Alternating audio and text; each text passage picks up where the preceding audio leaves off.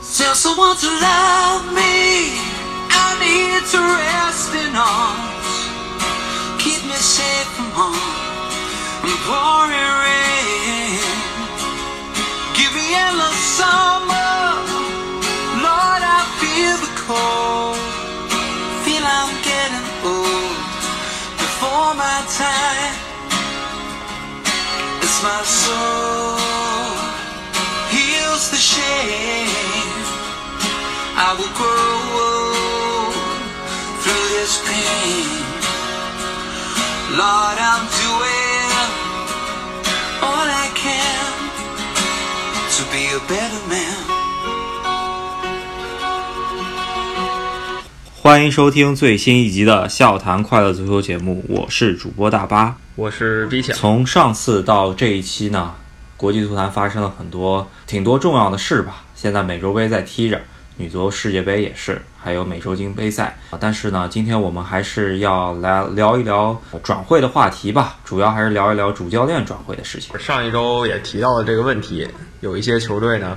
还没有找好主教练。举的例子就是尤文图斯和切尔西。那当时就传尤文图斯想把切尔西上个赛季教练萨里请过去执教，没想到啊这件事儿在这一周就已经成真了。萨里呢成为新的尤文图斯教练以后，切尔西就没有教练了。有传闻说切尔西想把自己的功勋球员兰帕德请回来。那兰帕德上个赛季在英冠联赛带的是德比郡，带的还可以吧，在中上游球队也进了附加赛。那么他会不会回到切尔西呢？这个地儿留给我们留下了很大的悬念。当兰帕德可能入主斯坦福桥这则消息进入到我们视野中间呢，我的心里面也是非常激荡啊，让人感觉时间突然感觉回到了差不多十到十五年前，从零五到一零赛季，英格兰中场兰帕德，不管是在切尔西也好，在英格兰的中都是一把手的人物吧。跟兰帕德齐名的另外一个中场，那就是杰拉德，这两个人开启了英格兰以及英超的一个双德时代。嗯，所谓双德就是给兰帕德和杰拉德两个人放在一起时候的简称。那很显然，这个名字肯定是因为中文翻译才得来的。但是呢，不管是在咱们国内，还是说在整个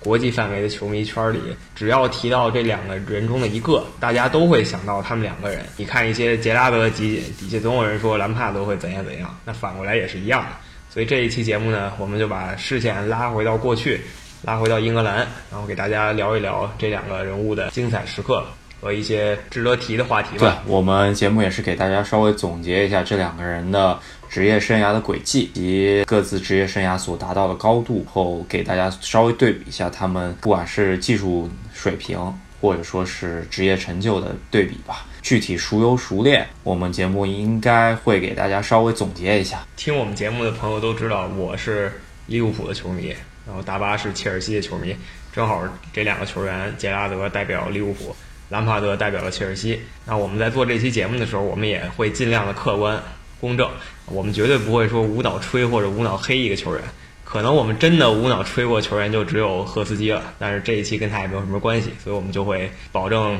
公平的啊评论一下这两个球对员，。我觉得这一期节目呢，赫斯基肯定会客串的。毕竟赫斯基跟这两个人，起码在国家队中间是有很多之间能够呃相遇的地方。我先从兰帕德说起吧。我觉得作为一个蓝军球迷呢，真正这个世界上蓝军球迷开始多的年份，差不多是零三到零四赛季。在这之前呢，切尔西一直被称为多国部队，拉涅利打在那之前就是佐拉时代。真正看切尔西的呃老蓝军球迷，那可能就是更少了，特别是在中国的这个媒体环境里。而兰帕德这么一个球员呢，差不多进入到公众视野中间，能够成为到国际主流足球明星的时间，差不多也是零三到零四赛。在这之前，兰帕德到底去哪儿了呢？我给大家稍微盘点一下。呃，兰帕德其实出生在一个足球世家，他的父亲其实也叫弗兰克·兰帕德，弗兰克·兰帕德老年这么一个人物呢，他其实是东伦敦的一个劲旅西汉姆联队的一个民宿球员吧，代表英格兰代表队也是没有踢过多少场。然而，啊、他有一个孩子，一九七八年出生的兰帕德，最终是也是走上了职业足坛的这么一个道路。然后值得一提的就是。当他在西汉姆联队踢上主力的时候，西汉姆联队阵中主教练是老雷德纳，然而这个雷德纳普呢是兰帕德妈妈的弟弟，他的舅舅这么一个角色，而当时的助教就是他的爹，就是老兰帕德。啊、所以说兰帕德其实，在某种程度上来说是一个球二代，然后他在西汉姆联队能慢慢踢上主力，跟这个其实是有很大关系的。所以说到西汉姆联队呢，直到今天，它也是一个中游球队。表现好的时候呢，中游偏上；表现差的时候呢，需要保级。在过去几十年吧，西汉姆联总的来说就是这么一个趋势。所以兰帕德当时虽然在西汉姆联踢到了主力，他呢依旧没有受到国际足坛关注，对吧？你可以把这个时间带入到当时去想一下，即便在现在英超的中游球队的某一个青年才俊，大家呢对他的关注度也是不高的。那换到那个互联网还不盛行的时代，肯定更是如此。那跟他相反的呢，就是杰拉德了。杰拉德实际年龄是比兰帕德小那么两岁，都是夏天出生的。兰帕德七八年，杰拉德八零年，大概是两整整差两岁吧。那杰拉德呢是利物浦青训，那利物浦在英格兰一直是绝对的传统豪门，所以他们的青训球员也自然而然的可能会被英格兰国家队一级的人多多关注。所以杰拉德这个年龄反而偏小的球员呢，更早的进入到了英格兰国家队的范围内。他呢是在二十岁，或者说将近二十岁的时候，就代表了英格兰进入了两千年的欧洲杯阵容。在国家队层面中间，以及在国际名声中间，兰帕德在他的职业生涯刚起步的时候，跟杰拉德是完全没有办法对比。他在西汉姆联慢慢打上主力之后呢，从零零到零一赛季是基本上能够踢满整个赛季首发了。然后那个时候，西汉姆联队有所动荡，当时老雷特纳普和老兰帕德分别从自己的主教练岗位上下岗了，然后他当时也出走了球队吧。这个时候他加盟了啊、拉涅利执教的这么一支切尔西。然后那个时候应应该阿布还没有入主，他也是属于时也运也。在他加盟切尔西不久之后，阿布入，再加上他遇到了他人生中最重要的一个教练吧，那就是呃穆里尼奥。在拉涅利的调教下，他也是第一个赛季能够进入到呃切尔西的首发，然后最终能够一个赛季零三零四赛季能够踢满三十八场英超联赛，打入了自己第一个进球上双的赛季。就像你说的，兰帕德呢，他转会切尔西的时候，肯定不是像现在的球员转会切尔西那么风光的，参加一支豪门球队。在当时呢，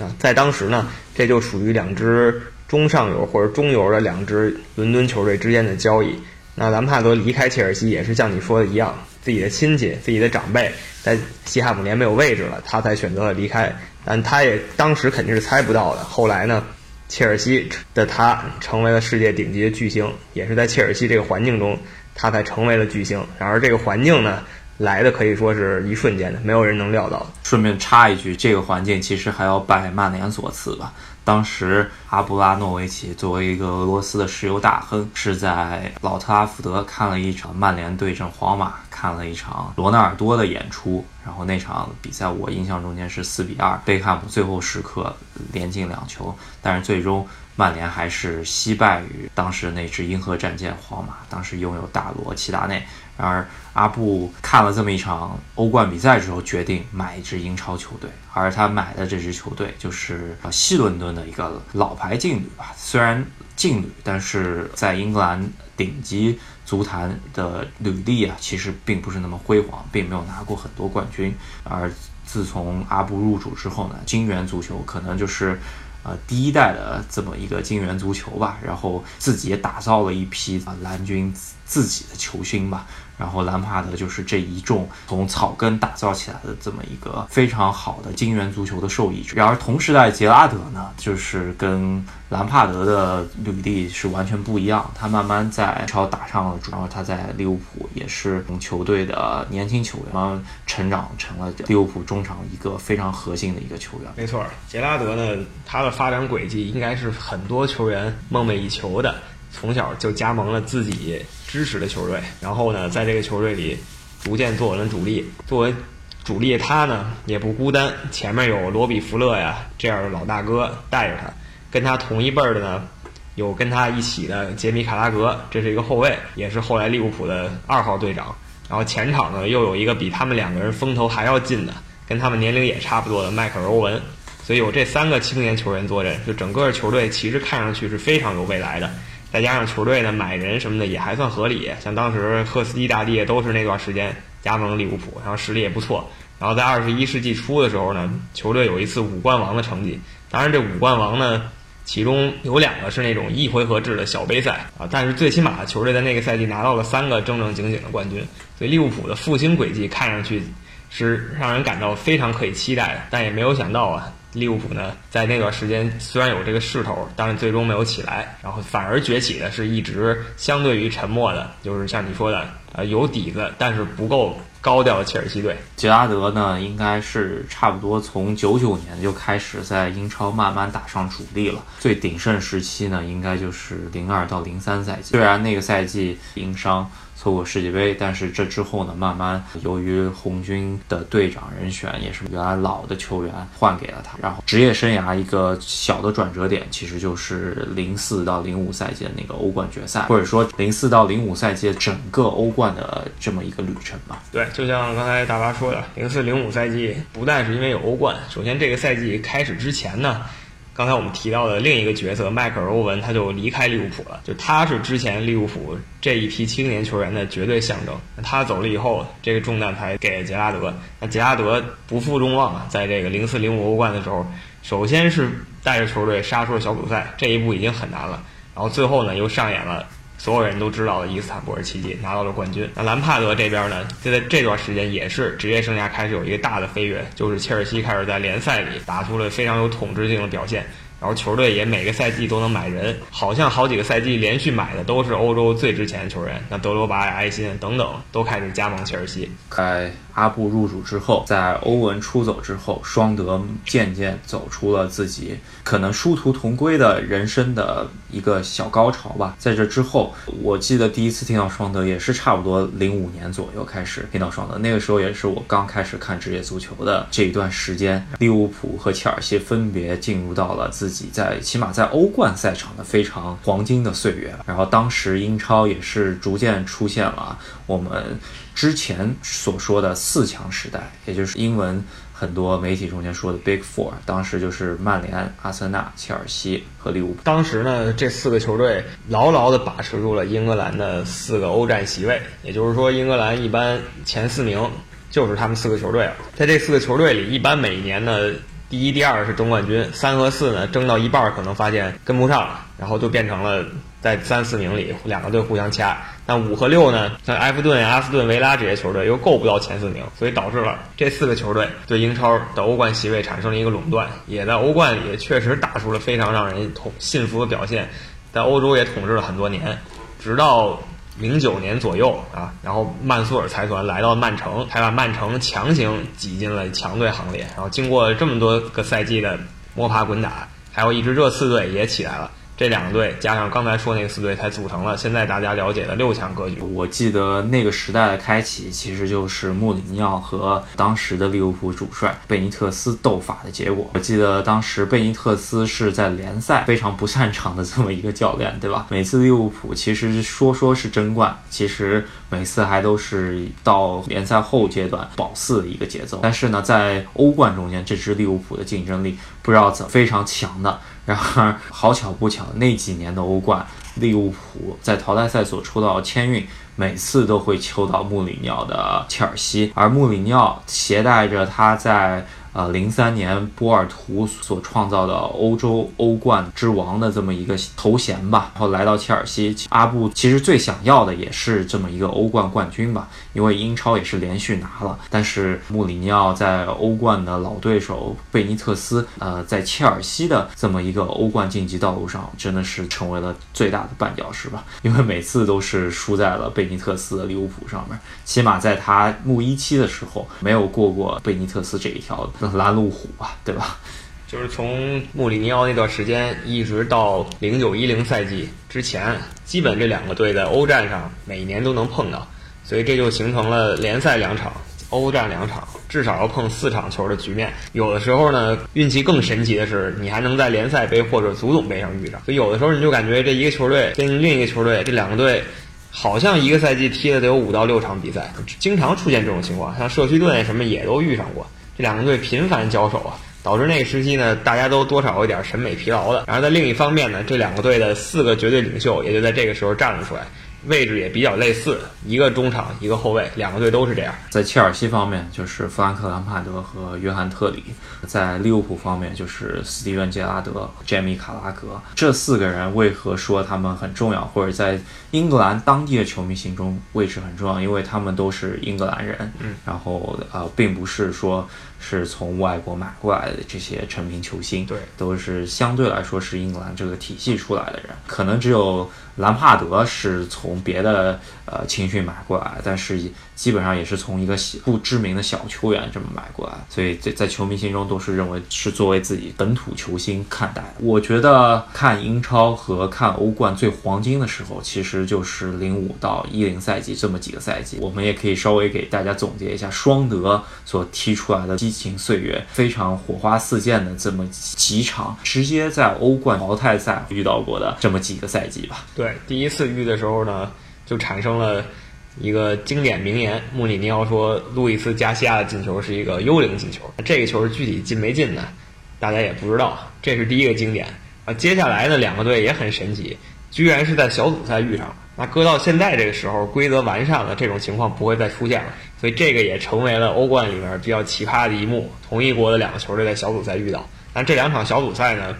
重要性不如淘汰赛啊，再转过来一个赛季，然后两个队又遇到了，还是在淘汰赛，是拖到最后最后的点球大战。我印象中是库伊特走上去把这个球罚进，淘汰了切尔西。对我印象中间这场比赛是罗本格雷米发球的点球，在这之后呢，随着穆里尼奥的出走，后面的比赛其实也是非常好看，我觉得真的进入到一个小高潮。首先是零八年欧冠的四强战吧，当时是我印象中切尔西是在落后的情况下，然后贝尼特斯换上了呃利物浦之前的主力左后卫吧里瑟，然后他居然来了个惊天乌龙是吧？这是在利物浦的主场安菲尔德进行这么一场呃首回合比赛。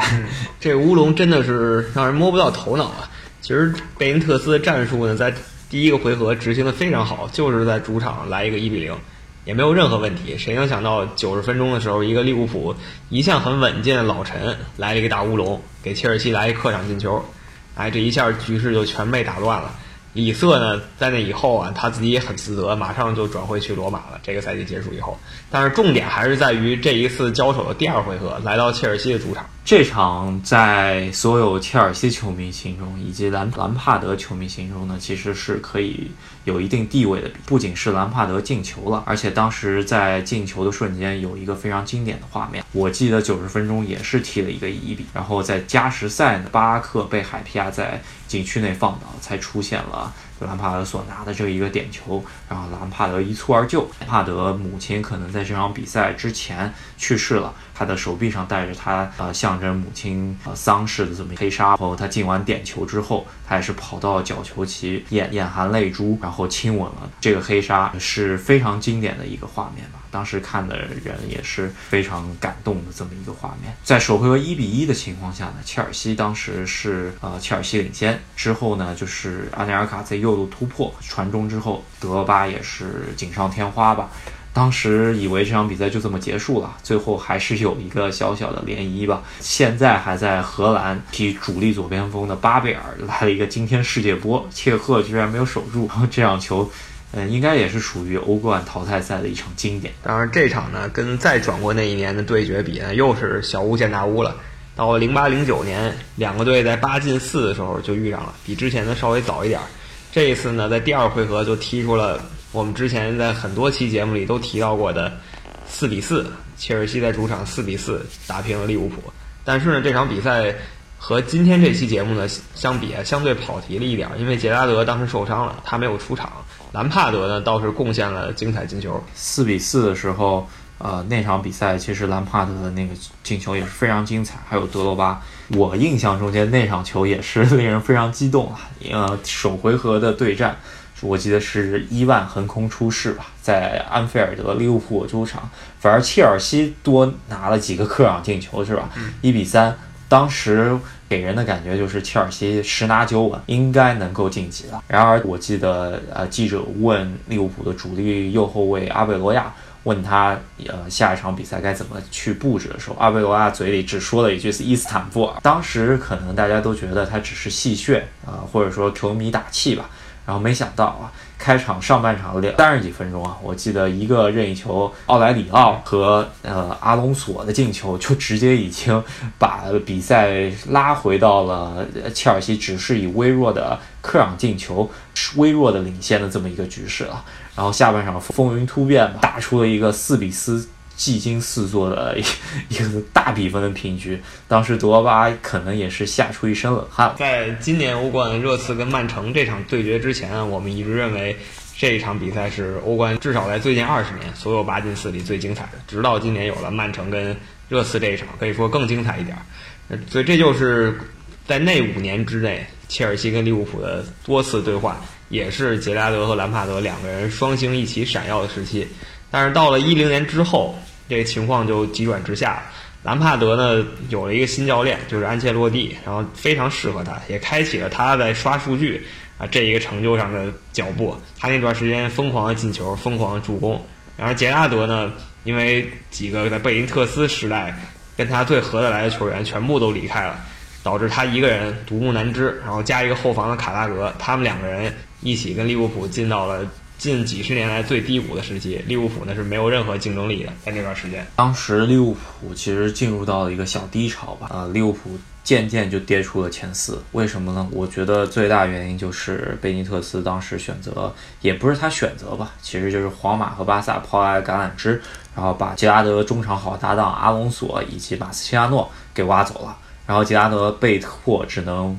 把位置往后踢，没有办法踢中场中路的这么一个八号位。而兰帕德呢，一直就是占据着切尔西位置中场的八号位。当时我们也知道了，在英超这么一个非常呃黄金的时代了，其实其实就是穆里尼奥和贝尼特斯。把流行的四二三幺的这么一个战术变革吧，而兰帕德其实就是穆里尼奥阵中非常重要，在前锋之后作为一个非常重要得分手的一个点，而杰拉德也是贝尼特斯他的在前锋之后能够在前腰位置上能够得分的一个点，当时可以说是兰帕德和杰拉德的一个职业生涯的小高峰。没想到杰拉德的职业生涯在一零年之后慢慢开始往下坡路走了，但是并不是杰拉德之后没有任何起色吧。其实你对比两个人进球最多的时候，杰拉德在贝因特斯手下，零八零九赛季的时候，一个赛季能进二十多个球。当时他就是托雷斯身后那个人，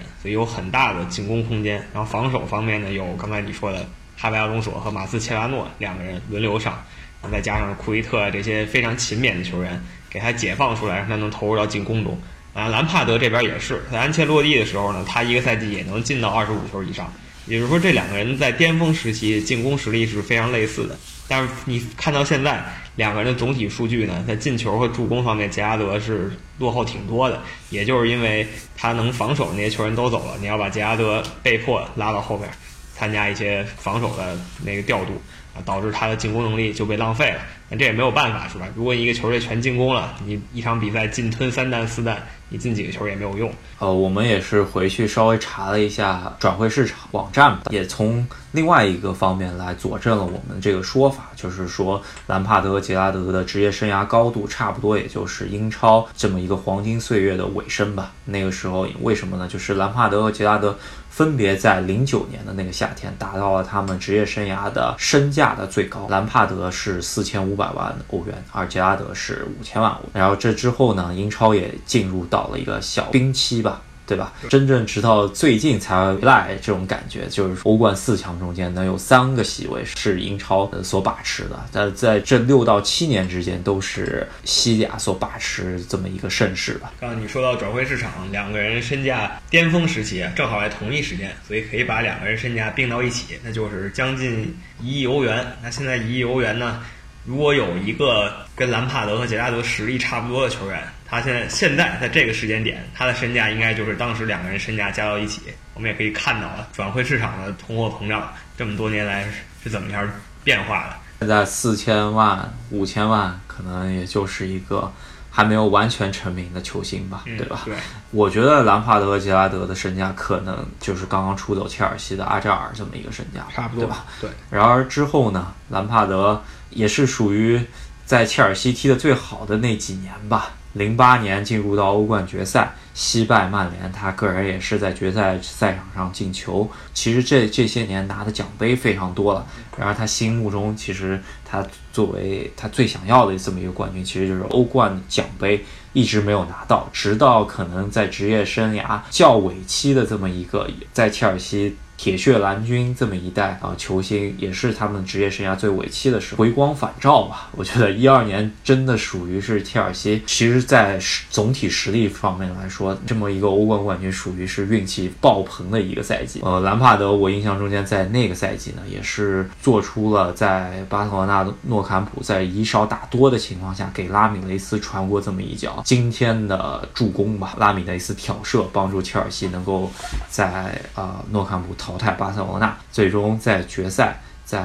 这么一个客场吧，当时是在拜仁慕尼黑的主场，正好踢拜仁慕尼黑，在德罗巴一脚点球把比赛杀死，圆了切尔西这么多年伦敦球队这么多年的一个梦，能够拿到这么一个欧冠冠军。可以看到，兰帕德这个欧冠冠军离切吉拉德的零四零五赛季拿这个欧冠冠军，其实晚来了七年吧，才这个程度上，兰帕德的脚步其实比吉拉德慢了很多了，对吧？当时在兰帕德实现自己这个梦想的时候啊，杰拉德这边已经是非常痛苦了，因为球员呢一个接一个走，然后教练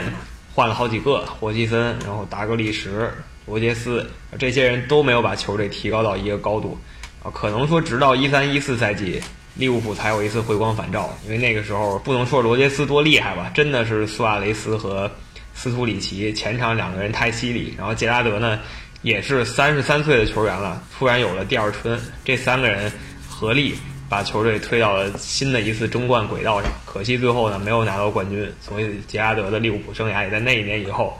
可能就彻底泄了气，然后再踢了一个赛季，他也就离开了利物浦队，留下了遗憾，没有在利物浦退役。呃，作为非利物浦球迷的我呢，这对于你刚刚说说那段话，想要补充两点。一点就是当时呃，利物浦的前场不止斯图里奇和苏亚雷斯，还有一个球员呢，就是你可能非常痛恨的斯特林，对吧？他们号称 SSS 组合、三 S 组合对。斯特林，我我想说，你可能都不想认认为他是利物浦的球员了吧，是吧？然后还有一点就是利物浦，其实在这近二十年的时间呢，欧冠决赛是两进，然后拿过欧冠的冠军。其实这二十年中间，可能也是老冤家曼联嘲笑最重的一个把柄呢，其实就是利物浦从来没拿过联赛冠军。然后这个赛季其实是离联赛冠军最最重要的一个争冠的时刻。我没有想到，就是这个掉链子的环节居然是队中的队长杰拉德，对吧？当时也是在对阵切尔西的时候，在切尔西无欲无求的情况后，杰拉德在后场拿球转身之后。然后没想到一拉球把自己滑了一跤， 然后把这球滑给了登巴巴，然后登巴巴单刀把这球给送进去了，是吧？有些时候你真的不知道为什么会发生这种事儿啊。杰拉德呢，也因此就成为了一个悲情英雄。但是呢，虽然没拿到英英超冠军，他也可以说是利物浦一百多年来所有队长里最受球迷尊敬的，就是因为不管在球队多艰难的时候，他也会选择留在利物浦。他最终的离开呢，其实多少是被教练逼走的。当时教练想买一个球员的时候，他因为人格魅力确实差一点儿，他球员不愿意待见他，他经常是派杰拉德去做这个说客，能来就来，来不了也没有办法。所以可见杰拉德真的是把自己的一生啊，基本都献给利物浦。呃说到他们职业生涯的晚期吧，杰拉德应该是是罗杰斯可能觉得杰拉德的地位可能是会到一个替补席的位，杰拉德可能自己并不觉得这么回事儿吧，他觉得自己还能再踢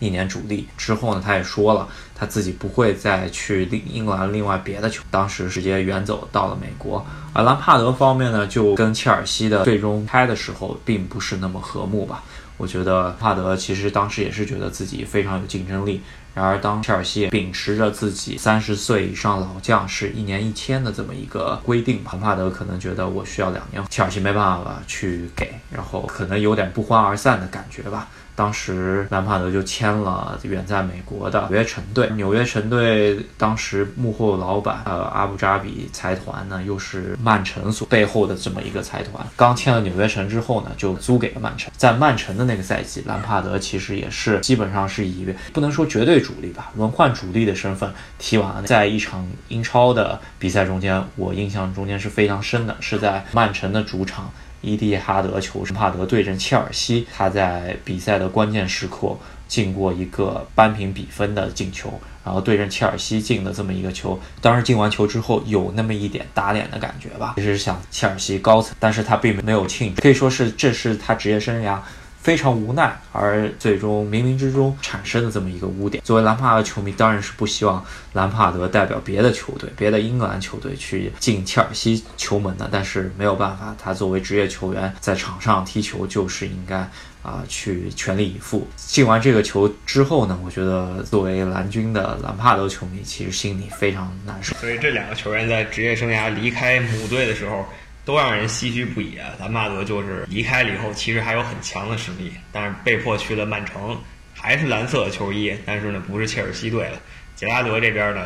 跟罗杰斯搞得不愉快，罗杰斯留在利物浦，他远走美国，但是呢罗杰斯也没在利物浦比他多待多久，没几个月。那克洛普就来到了利物浦。其实杰拉德的跟克洛普在球迷心中，他们两个人其实搭档一下是非常非常合适的。那很可惜，这个搭档就没有形成。如果形成的话，当然你不能觉得直接能拿到英超冠军什么的，这可能还是太不现实了。但我觉得拿到一个联赛杯或者足总杯还是非常有可能的。如果这样的话，给杰拉德的职业生涯画上句号是比较完美的方法，也能在利物浦退役。但不管怎么说，两个人最后到最后都是在美国结束的职业生涯，一个是纽约，一个是洛杉矶，也去的都是有竞争力也有商业价值的球队。那现在两个人呢，又都在英国当教练，兰帕德呢甚至可能回切尔西，杰拉德呢在苏格兰当流浪者教练，每天干的事儿就是跟凯尔特人对着干，然后顺便从利物浦带几个球员过去，不但是练级啊，或者说是帮利物浦解决一些冗余啊也好，总之吧，还是在变相的帮助利物浦队。英超球迷来说吧，真的没有办法想象斯坦福桥神灯啊，就是兰帕德这么一个绰号，或者铁人兰帕德，作为英超连续出场记录一百七十六场保持者，最终没有在切尔西退役，也没有办法想杰拉德这么一个安菲尔德的可可以说是归属感这么一个球星吧，居然也没有在利物浦，庄德居然没有在自己的母队退役，真的是让人感觉到命运的捉弄啊。是的，所以这个我们简单的回忆一下他们的俱乐部生涯。其实呢，这两个人代表了两种大牌球星的成名之路。杰拉德就典型的是根正苗红一条路走到底啊，兰帕德呢是起身于一个相对差一点的地方，但是打出了名堂以后。加入了一个新的球队，从此成为这个新的队传奇。然后他的老家也会以此以他为荣，就像西汉姆联不会因为兰帕德去了切尔西就虚的什么的，还是对他报以掌声的。所以这两个球员也成为了后来很多球员的榜样。呃，那我们说一下兰帕德及杰拉德在英超所创造的一些项目，可以说在这一方面，我觉得兰帕德应该是能比过杰拉德不少，因为毕竟切尔西的总体竞争实力在他在的这十三个赛季真的是属于是达到了顶峰吧，属于是欧洲可以说是不逊于巴萨、皇马的这么一个高度吧。兰帕德最终是代表了切尔西出场六百四十八次，在进球方面呢，他作为一个非前锋球员。打进了切尔西所有比赛进球是二百十一球，是就切尔西队史射手榜的第一位。他在这十三年中间呢，我记得非常重要的一个纪录保持呢，就是他在零二零三赛季、零三零四赛季、零四零五分别代表切尔西出场了三十八场全勤的联赛记录，加到后面的英超。总共是有过一百七十六连续首发的这么一，我觉得现在来说都很难有球员去超越。然后锦标方面呢，他代表切尔西拿过三个英超冠军，刚刚也提到了，一二年圆梦欧冠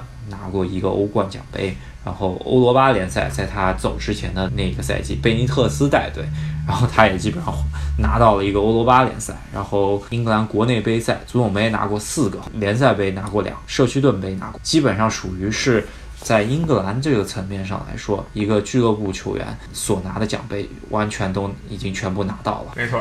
然后反观杰拉德这一边呢，总共代表利物浦出场七百一十次，当然这个必然比兰帕德要多，因为兰帕德一开始不是切尔西队的嘛。就像我们刚才说的呢，杰拉德后来有一阵位位置呢不是在前面，然后他刚出道的时候也不是踢他最巅峰的时候那个攻击中场的位置，所以他的进球数也是不够多，将近二百球吧，就是一个非常优秀的中场球员的数据，而不是像兰帕德这样把大量的精力都投入在进攻之中，甚至成为一个球队历史最佳手，这也很不可思议。杰拉德在荣誉方面呢，遗憾自然是没拿过英超联赛，也是因为整个利物浦队在他这段时间里确实也没有足够的竞争力。然后欧冠是他最经典的代表作，然后在欧冠之后一年拿过一次足总杯，这个足总杯呢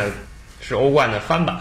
啊，然后呢。欧冠可以说是利物浦全队努力的结果。咱零六年那个足总杯呢，甚至可以说是杰拉德一个人只手遮天把这个比赛拿到的。那其他方面来说，有一些小的杯赛，像联赛杯啊、欧洲联盟杯，他也都是拿到过的。荣誉方面确实也比不了兰帕德，但是还是说那句话，最重要的就是在于，不管这个球队是最开始的上升期，还是有一次复兴的希望，还是说后来彻底进入一个新的低谷，他都一直留在利物浦队，这个是最不容易的一点。个人荣誉方面，对于球员的个人荣誉，可以说就是金球奖以及世界足球先生。兰帕德方面，他是唯一一次进过这个评选的前三吧。当时零五年他拿到第二，当时是输给正好是职业生涯巅峰的小小罗纳尔多吧，惜败于小罗纳尔多拿第二，第三是埃托奥，可以说非常遗憾吧。但是这也是他唯一一次进入到金球奖的前十的入围。对。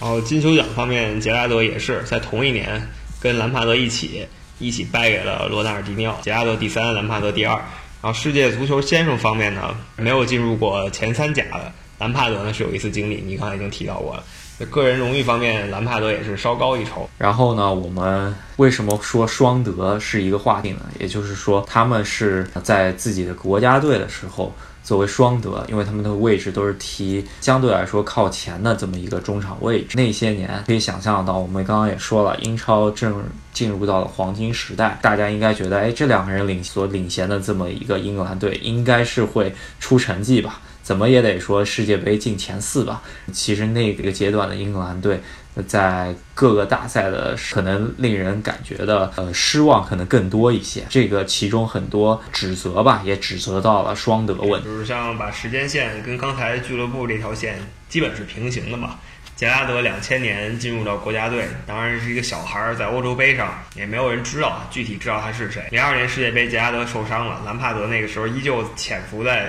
芸芸众生之间。到零四年，两个人就都出现在了英格兰代表队里。当时可以说是英格兰非常有自信的一届。你看后防线上是每一个强队的核心中后卫，切尔西有特里，利物浦卡拉格，曼联费迪南德呀，然后阿森纳就索尔坎贝尔，还有什么热刺莱德里金等等，这么多名将云集。然后前场的各种各样的前锋也都有，新出来的天才鲁尼本来就是搭档的赫斯基大帝和欧文，这些人都在。然后中场还有什么乔克尔啊、斯科尔斯，反正是人才济济，所有人都说这个球队非常可以。但是呢，拜倒在了东道主葡萄牙的脚下，输的也比较惨吧，是点球大战。这次输点球大战也是开启了英格兰一个点球噩梦。有这么多强人，这么多英超的主罚点球的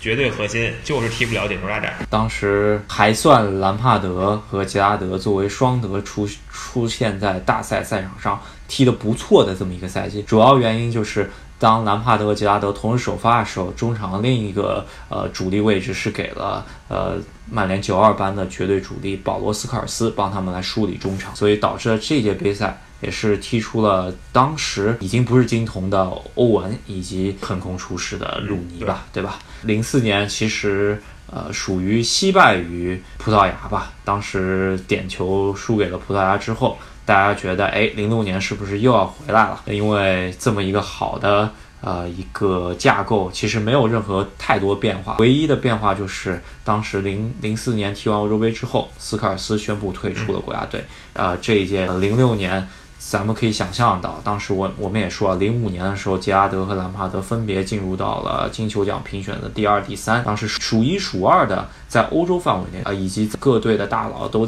坐镇的后防。大家觉得零六年英格兰是不是又可以再冲击一下，起码前四吧？然而并不然吧。然后那个时候也千万不要忘了，英格兰有这么多球员，他们还有一个最能吸引注意力的人就是贝克汉姆，一个又有实力啊又有商业价值的球员，种种加到一起，让人感觉英格兰就算你用那种阴谋论的角度来分析，英格兰也应该走远一点儿，因为谁不愿意看贝克汉姆这样的球员走远一点儿呢？谁不愿意看欧文这样的就是形象特别出众的球员走远一点儿呢？然而并没有，啊这些球队这么多强人聚到一起，各式各样的球员聚到一起，又输给了葡萄牙，然后输到了点球大战上。然后这个点球大战可以说更凄惨，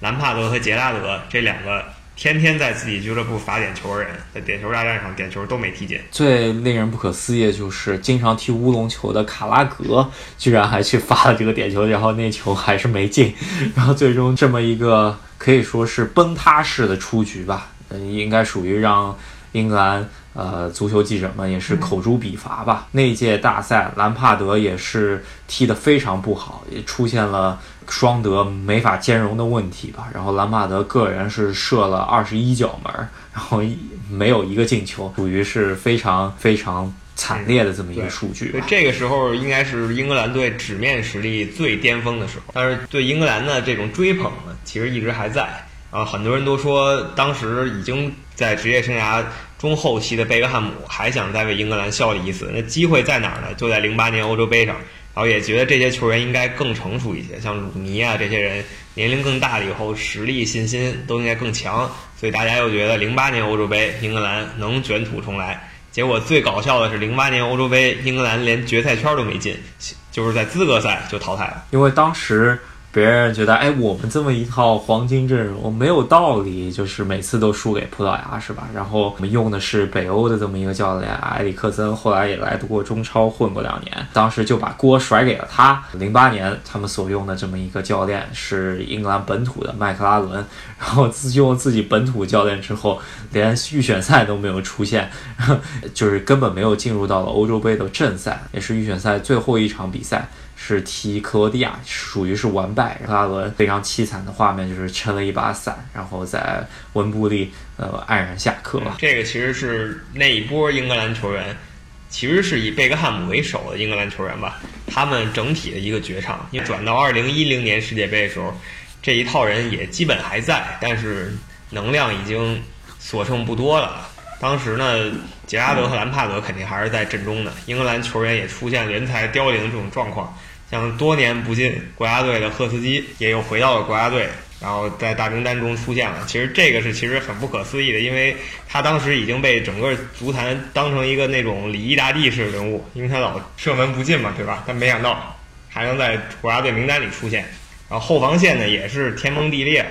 之前所有队的核心，现在一看呢，什么厄普森什么这些人，西汉姆联队的一个普通中后卫居然在踢首发，感觉英格兰真的是江河日下。踢到了世界杯里呢，开始表现还凑合吧，但是十六进八的时候就遇到了那届非常火爆的德国队，输了一个大比分。然后，但是那场比赛呢，不光这比分给人印象很深，还留下了一个经典经典的遗憾吧，就是兰帕德有一脚非常精彩的远射被裁判给忽视掉了，裁判当时就是没看见。我觉得这也是兰帕德职业生涯中间非常重要的一个时刻，也是改变了足球这个项目之后很多呃规则发展的一个时刻吧。就是兰帕德有在禁区外，在呃英格兰呃只输一个球的情况下，他有过一个非常技惊四座的远射，这脚球可以显示出兰帕德的远射的功底。这脚射到了横梁之后下来了，之后弹进了球门线，差不多得有怎么也得二十公分远了吧？当时裁判没有看到，然后这个球也是成为了明暗了，全世界球迷都看着他进去了，这对是一吧个？典型的冤案。如果那球进了的话，然后英格兰也最后因为这球赢了的话，甚至可以说是成为双德共同出场的一次经典战役。因为厄普森啊，刚才我黑过那厄普森，他在那场比赛里先进了一个球，是靠杰拉德的传球，也就是说杰拉德先送了一个非常精彩的助攻。如果兰帕德那个球也进了的话，就可以说明这两个大中场终于在一场重要比赛里同时发光了，也是很不容易。但是呢，裁判就是没给他们这个机会，也导致那一届英格兰淘汰。从此以后，这波人基本就走到头了。你再转到二零一二年欧洲杯的时候呢，兰帕德是受伤了没有去，杰拉德成为了队长。带了一帮现在常被我们称为脖子以下世界级的球员吧，外加一个还不错鲁尼去挑战这欧洲杯。当时就已经很少有英格兰吹了，期待他们的球员，期待他们的球迷已经很少了。他们呢，也是不负众望，打引号的，又拜倒在点球大战上。能把这波球员的上限提到最高的这么一个局面吧，跟意大利队最终拖倒了点球大战。其实总体实力来说，还是虽然意大利也是江河日下的一个水平吧，但是能够把意大利拖进点球大战，还是这波球员能踢出来的最高点球输掉了，其实还是实至名归的。可以说，呃，双德时代呢，最后一次的绝唱应该就是一四年了，这个属于是。两个球员分别在自己职业生涯最最最后的时候，他们踢得最好的时候呢，可以说是呃零四年，因为他们他们同时出场的情况下，后腰是斯科尔斯坐镇。就像你刚刚前面说的，一零年的时候呢，他们在国家队这三个中场，另外一个球员就是加里斯巴里帮他们打下手防守型的。在一四年的时候呢，他们没有同时首发，我印象中间可能杰拉德还有主力位置，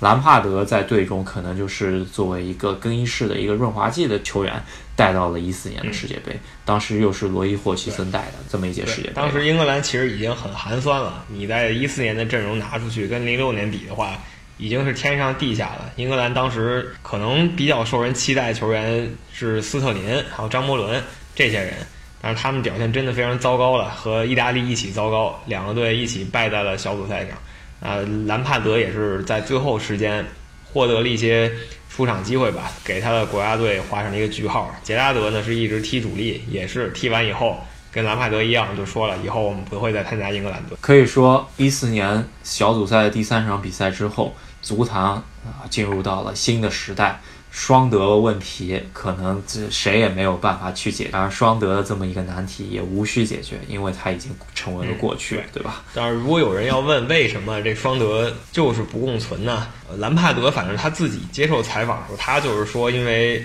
每个球队在就是说俱乐部层面上啊，这些优秀球员都已经关系非常好了，到了国家队以后呢，他们互相之间。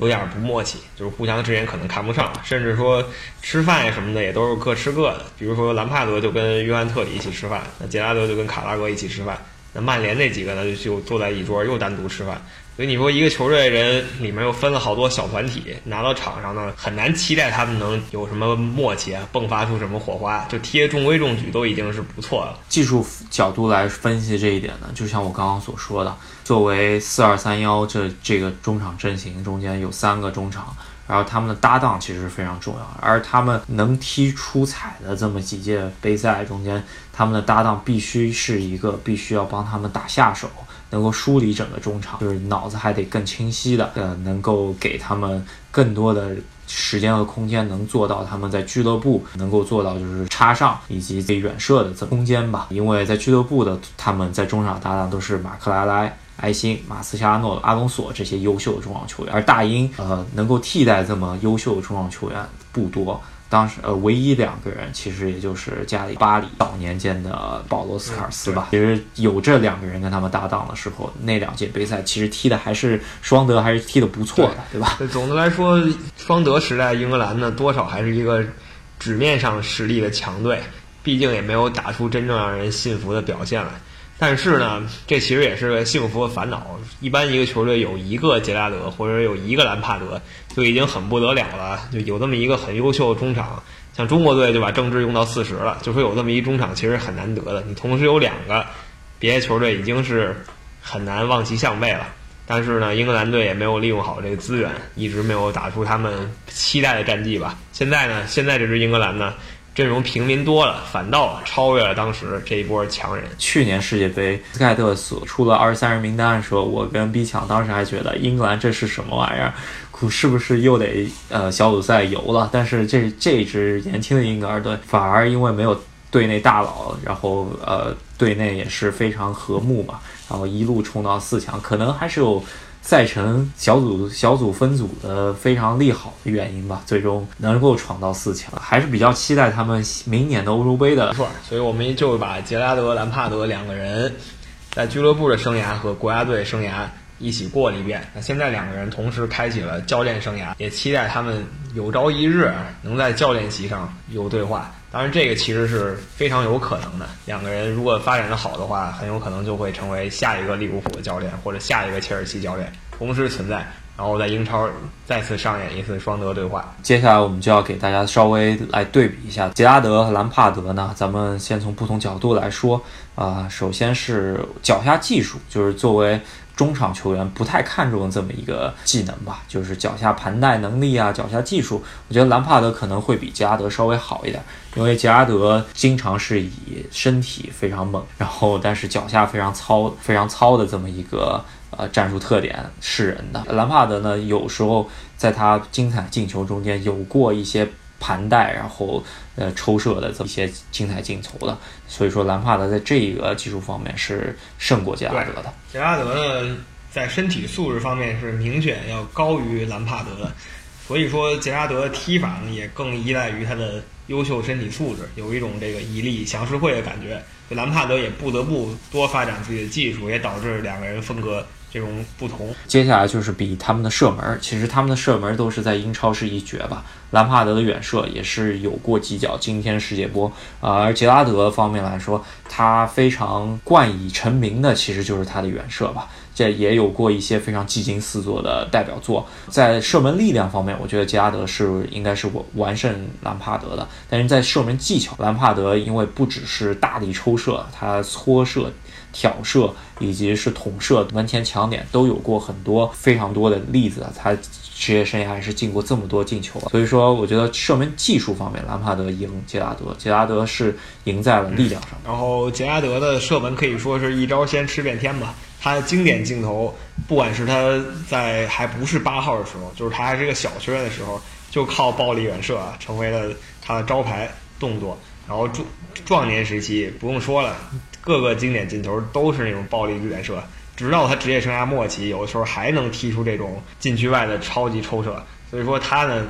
把这一招发挥到极致。兰帕德呢更多样一些，可以这么讲。在传球方面，中场非常看重的一个数据，我觉得就是杰拉德，因为在后期他也是作为作为后腰，在传球方面其实有过很多很多失误的。对吧？咱们待会儿也可以稍微说一下。而兰帕德呢，在在前腰方面来说，可以看他的助攻数据、成功传球数据都是比杰拉德会好一点。在传球方面来说，可以说兰帕德也是略胜。虽然他俩的在传球方面，我个人觉得都没有到达呃世界足坛第一一流的水平，但是可能我更会相信兰帕德多一点，因为兰帕德我能想到他传球失误吧。晚期的时候，切尔西跟曼城有过一场。然后被巴洛特利抢过一个回传球，但是那球就因为是八神思考人生嘛，然后把那球踢 踢出了边界。对，而杰拉德的代表作这这方面，我还是让 B 强来总结一下。呃我印象中是有两到三次吧，有回传给亨利的时候，当然就是其实是失误了，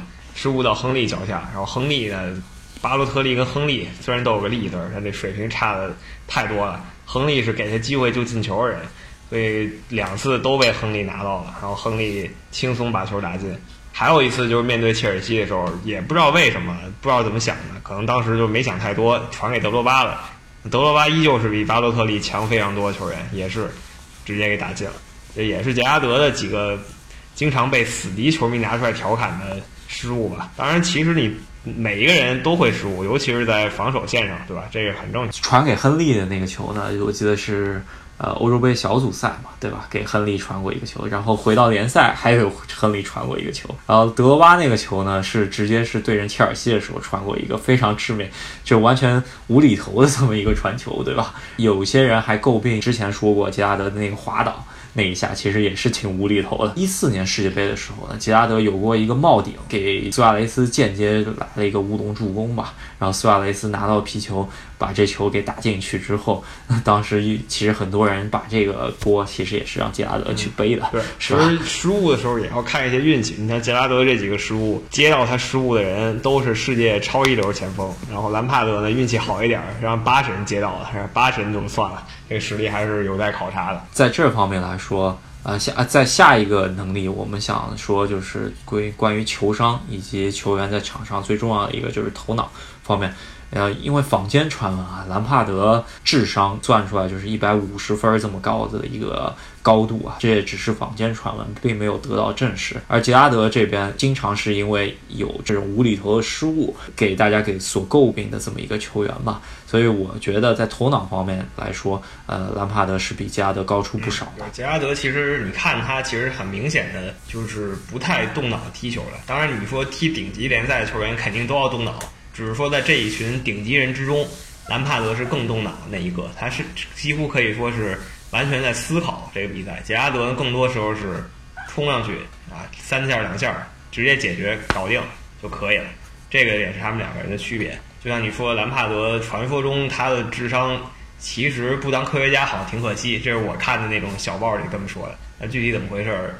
只有他自己知道了。下一项属性吧，可以就是领袖属性。我觉得这一方面来说，应该作为红军队长的杰拉德是当仁不让的，能够呃战胜兰帕德了。因为兰帕德在切尔西队中也好，在英格兰队中也好，都不是一把手的这么一个领袖气质的球员吧。在切尔西队中是约翰特里，在英格兰早期的时候，队长是贝克汉姆。后期是啊、呃、特里，然后再后期就是杰拉德，所以说他可能第四把交易都没有做到，但是他的进攻核心方面应该是属于切尔西进攻核心了。对，确实啊，我一向说就是领袖跟绝对实力之间也没有必然联系，并不是说这个队最强的人就应该当队长。那兰帕德呢，你其实整个人看过去，他给你感觉还是就比较比较和蔼，然后不太像会出出头的那种人，所以他自然而然在切尔西队内，因为他的地位。他永远在约安特里之下，然后杰拉德呢，他往场上一站，你能明显感觉到其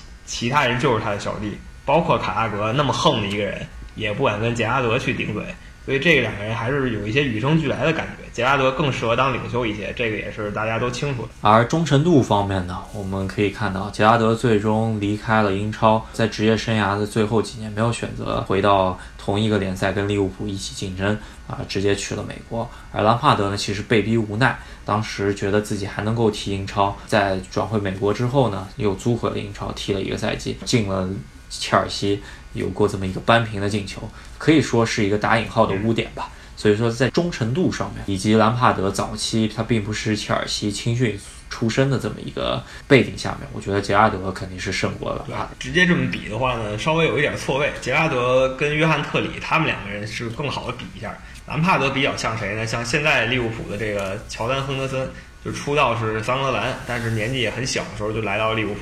然后逐渐打到了现在球队中大哥的地位啊。他们两个人的履历其实是比较类似的。当然，总的来说，兰帕德肯定是忠于切尔西的，只是没有。像杰拉德对利物浦这么深沉的热爱，因为兰帕德在的时候，切尔西确实是在巅峰期，永远有强援来帮助他们，来带他们当他们的左膀右臂。而杰拉德呢，其实是一个又一个的失去了他的帮手。当时在穆一期的也是有过这么一个传闻，传得沸沸扬扬，就是穆里尼奥看中杰拉德，想把杰拉德直接从利物浦签过来，其可能已经媒体都已经说是到了草签阶段，杰拉德最终还是选择留在了当时已经慢慢走下坡路的利物浦。我觉得他这么一份坚守也是非常难得的。但是我们也可以稍微歪歪一下，就是如果当时杰拉德签了切尔西的话，那穆里尼奥到底能不能解决这么一个双德问题呢？在有埃辛以及马克莱莱的，是不是这四大中场能够兼容呢？这也是可能是一个呃未解之谜吧。嗯、呃，当然也已经是不可能再发生了。唯一发生的地方，可能就是我们现在重新开一个实况八的存档吧，是吧？如果你给现在的穆里尼奥，我倒觉得他可以解决，因为他把所有人直接囤到禁区里百大巴就可以了。当时他还没有那么夸张。然后下一个双方可以比较就是身体素质，身体素质我们刚刚也说了，杰拉德是完胜。完胜兰帕德，因为兰帕德小时候他有过哮喘吧，然后呃，杰拉德可以说是在这方面应该属于完胜，所以总体来说吧，总结为就是杰拉德作为一个利物浦的一成的英雄，在个人荣誉方面是比不过来，而在各方面忠诚度上，以及在球迷心目中可能会比兰帕德高度是高呢。就是杰拉德虽然没有得到荣誉，这个非常可惜了。啊但是他在支持他的人之中啊，得到了至高无上的地位。其实这样的球员也有，比他荣誉还少的，像热刺的那个莱德利金，也是一样，得到了热刺球迷永远的尊敬。那相反，什么索尔坎贝尔就成为了热刺球迷每一场都要骂的球员，直到今天。对，虽然索尔坎贝尔拿过荣誉比莱特已经高多很，在技战术水平方面，可能兰帕德更以聪明的、聪明的跑位，然后灵敏的门前嗅觉，以及让让人非常意想不到的射门方式而著称，而进球多产的这么一个中场。而杰拉德可能就是靠自己的身体，然后有这么一脚非常猛烈的抽射吧，对吧？ 真的是，待会儿我们会给大家总结一下杰拉德、兰帕德的赛季生涯五佳球吧。那我们就开始评选他们的五佳球吧。其实你看的话，就像我们刚才总结，兰帕德呢有各种各样的方法，而杰拉德呢是有一个杀手锏，然后这几个球是一个比一个精彩，但都是用同一种无敌无解的方法砸进的。杰拉德可能他最最成名的这么一球，当时其实已经作为一个一线球员了，使他推到下一个高度的这么一个进球，其实就是伊斯坦布尔的那个第一个扳平的头球吧。这个头球呢，如果你只把这个头球本身来说，它是一个普通的头球，但它的意义确实不一样。这个意义呢，就是成为了利物浦直到今天还在被大家经常回忆起的一个镜头。也就是说它，呃，甚至啊，在今年跟巴塞罗那比赛的时候，维纳尔杜姆那个头球呢，神似他当年进那个头球，这时间基本也是在同一个时间。然后杰拉德的远射，其实早年间他穿二十八号的时候，呃，我记得在埃弗顿的同城德比中间就抽过这么一脚球吧，最最成名的这么一脚远射，其实还是你前面说到了，对阵西汉姆联队足总杯决赛中间最后一分钟打进的那脚远射。对，那一场比赛是杰拉德的个人表演，因为在九十分钟的时候，利物浦就是落后了，眼看这奖杯就没了，杰拉德先来了一个暴力抽射，把比分拖到了加时，把比赛拖到了加时。到了加时赛的时候，利物浦又落后了，然后在最后的最后，就是加时赛最后的最后，杰拉德来了一个更暴力的抽射，简直是可能是在禁区外已经很远的位置了。来了一脚，然后那个球居然一直在空中，就没有贴地，没有反弹，一直打到了一个死角。然后这个球也是杰拉德最最最最精彩的一个远射，把利物浦终于送到了点球大战，在点球大战里又一次拿到了冠军。我觉得跟他跟这脚远射同样精彩的另外一个球呢，可能就是那一年在伊斯坦布尔之前，在小组赛欧冠小组赛中间对阵奥林匹亚克斯有过一脚从利物浦绝望的边缘挽回来的这么一脚暴力远射吧。嗯，那个时候利物浦如果再不进球的话，就要被小组淘汰了。在八十六分钟啊，杰拉德冲上去来了一脚超级远射，打了一个死角。不光这个球成为了经典，那场比赛的解说也成为了一个经典。然后这个解说直到今天也还在被利物浦解说员用。每次利物浦打出这么一个精彩进球的时候，有的解说员就会重复：“这多么精彩进球，好漂亮的一个！”然后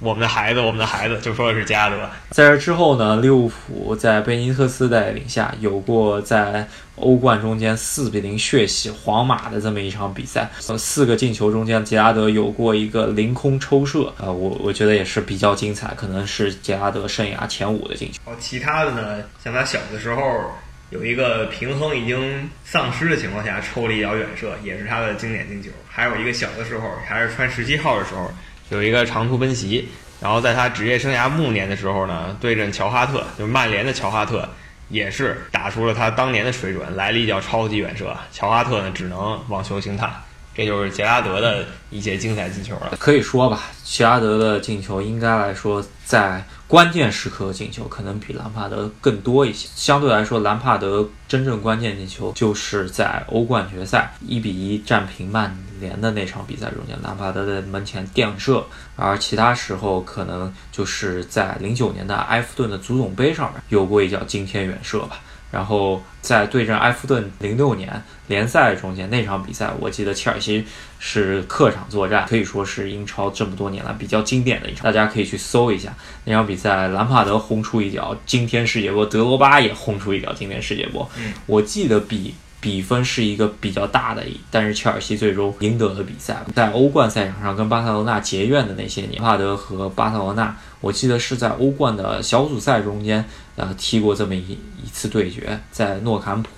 然后兰帕德最最后时刻也是带球带到底线，在零度角挑了巴尔德斯转身啊，就转了差不多二百七十度这么一个转身，非常别扭的一个角度上面挑射挑进了巴尔德斯把守的巴塞罗那球衣。觉得这脚球应该是兰帕德职业生涯数一数二的这么一个。我前面也说了，啊兰帕德进球方式有很多方式嘛，在零八年的英超联赛中间对阵胡尔城，我记得那场比赛兰帕德是独中五元啊，然后有一脚在禁区外搓射，搓了一个门将的一个上角，呃，属于是非常巧妙的这么一个射门破门方式吧，呃，属于是兰帕德经典代表。可能我觉得兰帕德职业生涯最佳进球吧，应该是零五年在欧冠淘汰赛对阵拜仁慕尼黑。有过一个在禁区内胸停之后转身二百七十度，然后凌空垫射那脚球，我觉得应该属于兰帕德职业生涯最佳进球。那你刚才也把我觉得兰帕德最精彩那一球给说了，我觉得他打巴塞罗那那零度角真的是非常惊艳。有的时候我在想，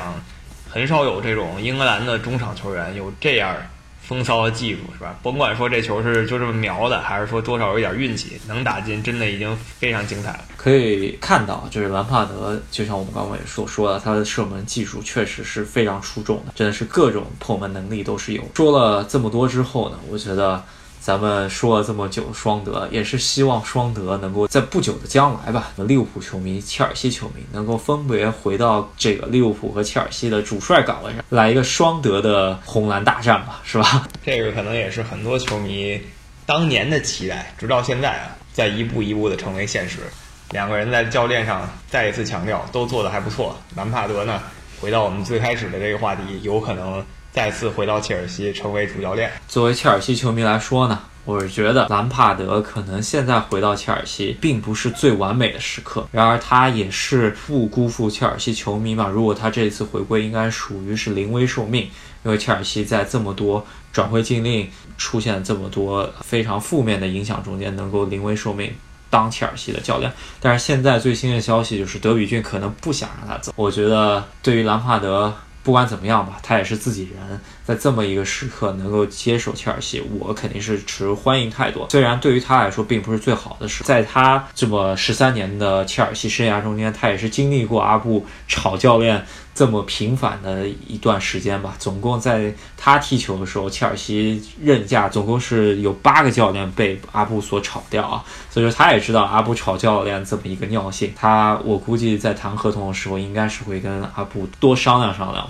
不管怎么说，兰帕德与切尔西的联系也是成为这个夏天转会市场上非非常非常让人期待的一条新闻。我们也就一直追随着，希望这一刻真的能出现吧，因为这样的话也算是一个新的英超经典时刻。那我们这一期的节目就说这么多，其实也是挺长了，给大家基本上讲了啊讲，不只是兰帕德、杰拉德的职业生涯了，基本上把切尔西、利物浦以及英格兰队这些年的呃大致的概括给大家说出来。最近也是传出了一个切尔西和利物浦双料名宿的这么一个球员退役的消息吧，他就是我们所说的费尔南多·托雷斯。首先，我们还是要祝福托雷斯退役以后啊一切顺利。当然，我也是承认托雷斯是利物浦名宿的，但即使是这样，我心中呢依然对他有一些不满。但是这些不满呢，也要花很多时间来说，我们这一期就不提了。但是总的来说，还是很认可托雷斯的，只是对他某一些做法，我至今还是有一些。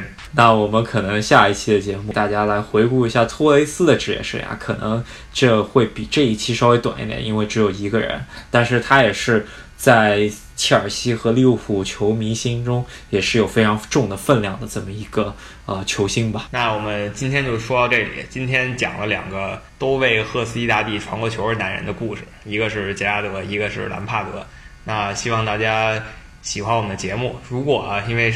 回顾这段时间涉及到了二十年的足球发展，如果我们出现一些错误啊，或者有一些我们没讲到的东西，大家可以在节目下方给我们留言，我们也会跟大家讨论。哦，如果想要进赫斯基大帝足球群的，就可以直接私信赫斯基大帝在喜马拉雅的私信箱，然后私信你们的微信号。然后赫斯基大帝会把你们全部拉进群里面的。嗯但是现在群里面讨论也是非常激烈啊，每天最主要两个话题吧，一个就是讨论梅西和 C 罗谁强，还有一个就是讨论现在所踢的比赛吧，对吧？如果大家也对这些话题感兴趣的话，就欢迎你们来到群里跟我们一起讨论。那我们这期呢就说到这里，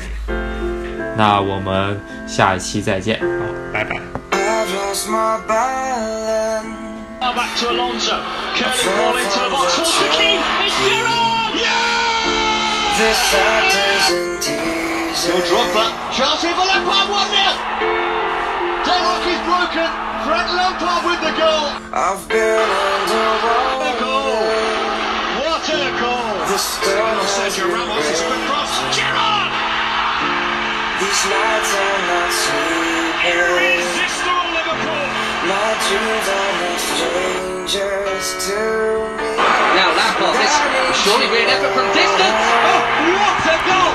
There's too many ways Unbelievable. in my bones. It is Lampard I can't deflecting. carry the weight of the world. Looks for an No, Oh, I don't know. Captain Fantastic! It's an unpitchable one for the collection! Gerard wants it, he looks at that. Your eyes are like lightning. 109! Your voice is like He's water. an absolute crackerjack! This place is a Send it, desert. working well for Cole. The shot's deflected, and it's in. Wolves On a flick again. Lampard, two on Chelsea. I'm feeling for Sets it up for answers. Lampard. Deflection! And Am I Chelsea lead! falling to Makelele. pieces? There's no But flag yet. maybe And it's it's in. finally What a tremendous strike, breakthrough. Lampard's in. I need you now.